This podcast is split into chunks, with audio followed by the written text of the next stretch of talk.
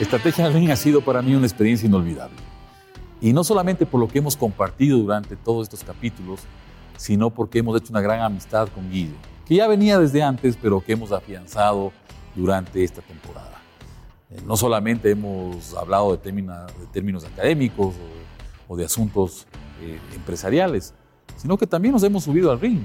Y ha sido un ring eh, como se peleaba en los años 70 o en los años 80, de 12, 15 rounds. Y en cada uno de estos hemos discutido, hemos traído ejemplos, hemos traído vivencias, hemos traído experiencias, con la única capacidad, con el único objetivo de que las empresas de la región y, por qué no del mundo, pues vean otra visión de cómo hacer estrategia. Y esa visión de cómo hacer estrategia, por supuesto que tiene un gran reto, y ese gran reto es de preguntarnos el por qué hacemos esto en las organizaciones. Eh, y la respuesta está desde la cultura organizacional. Pero también está esa velocidad de cambio que estamos eh, sintiendo en este momento.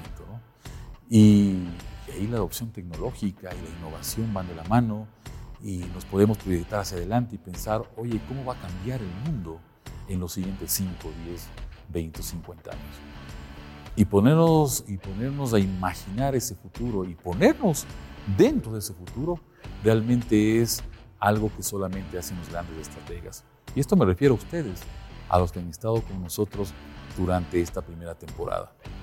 A mí me alegra mucho de que hayamos podido discutir, por ejemplo, en los últimos capítulos, de cómo ejecutar esto con equipos de alto rendimiento, equipos innovadores, creativos, de varias personas, eh, dejando de lado posiblemente nuestras diferencias de crianza, con nuestras diferencias de conocimientos o de experiencias para poder alinearnos a un mismo objetivo, para poder estar cerca de conseguir los resultados, que no solamente son los económicos, sino son los resultados del bienestar de las personas que trabajan en las organizaciones. Y esto no es un tema romántico, este es un tema real, porque si el centro de las organizaciones fueran realmente las personas, posiblemente estaríamos gritando de diferente forma los resultados que obtenemos.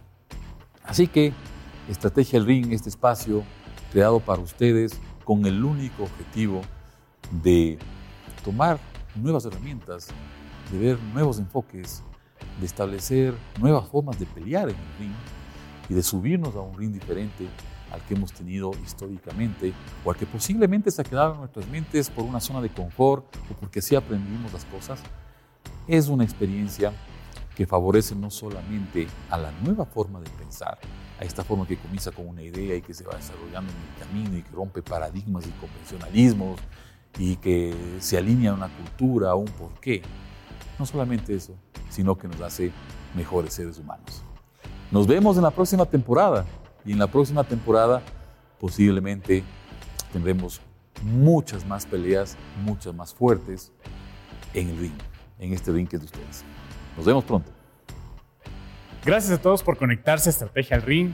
De verdad ha sido una jornada increíble. Le agradezco muchísimo a Diego Ignacio Montenegro, un gran amigo, también a la Universidad de Hemisferios, que ha sido clave en el desarrollo de todos estos contenidos para ustedes, que tienen como fin romper el status quo.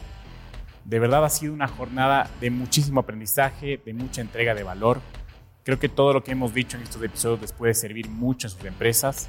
Eh, pueden cuestionarse, nos pueden invitar a sus empresas para ayudarles justamente con estos cuestionamientos.